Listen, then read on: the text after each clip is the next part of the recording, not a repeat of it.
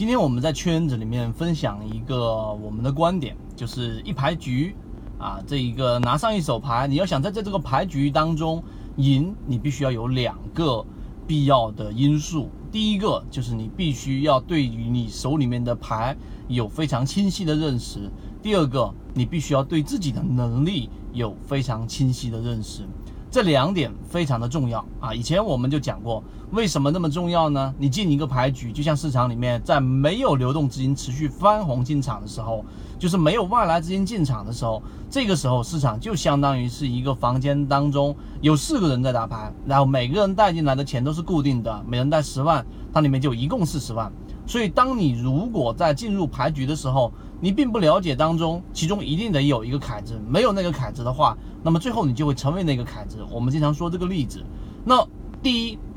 你怎么认识自己的牌局呢？那我们在交易过程当中，其实很多人的问题就是压根不知道自己的交易到底是属于适合做短线，还是适合去做中线，还是适合去做低吸，还是适合去做打板。我们前面就讲过。大部分的散户都是比较适合去做低吸的，所以为什么我们的一季报证券板块十九只加了一只二十只个股，然后呢，在今天又出现了非常好的表现？我们在提醒出来之后，第一天一个涨停板，第二个涨停板，它的上涨是属于超跌反弹，所以它也是属于低吸类型的。第二个啊，第三个全部都是属于我们说的这种低吸类型的个股，几乎都没有任何一只个股去给大家去看，哎，已经。涨得比较高位的了，所以我们说的话题拉回来就是：第一，你得了解你手里面的牌是什么。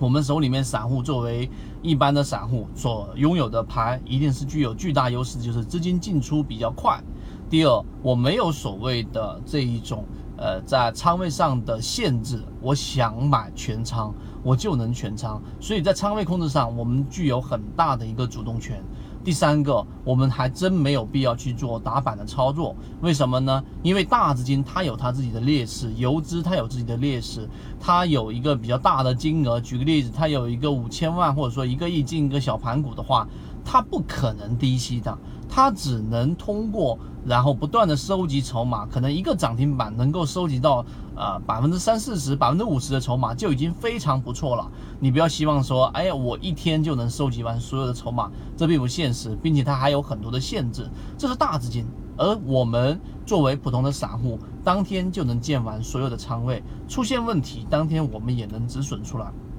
这个是第一点。第二点就是对于自己能力的一个认识。一定要了解啊！如果你在呃我们常说的所有的散户在同一个平面上，你并没有能力超越于他们的，那你就不要进入市场了，或者说你就不要做交易了，因为最后的结果就是一平二赚七亏损。所以一般的散户总是不赚钱的原因就在于这里，你压根没有一个对自己能力的认识，并且也找不到自己能力上的优势。所以在我们的圈子当中，我们给所有进来的人都有去详细的去讲过，哎，到底你自己适合做哪一种，或者说你的优势是什么？举个例子，我的优势就是我擅长于做低吸啊，不要等大盘出现暴涨的时候才介入，不要等我们在讲哎低吸的个股已经翻了一倍多两倍了，你才去介入。那作为一般的散户，我们就说，只要是两三涨停板，你就不要追了，你就不要进了。再去寻找低吸的标的，因为市场里面一定有机会，所以这个就是自己能力上的优势啊。所以我们的成本往往是低于普通散户的一个成本，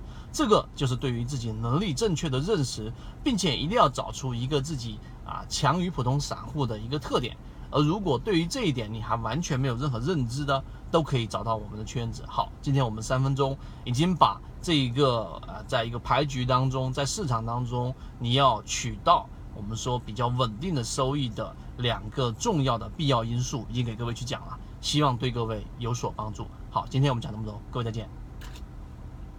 圈子有完整的系统专栏视频、图文讲解，可以帮助大家建立完整的交易系统。系统进化模型，泽西船长公众平台，进一步系统学习。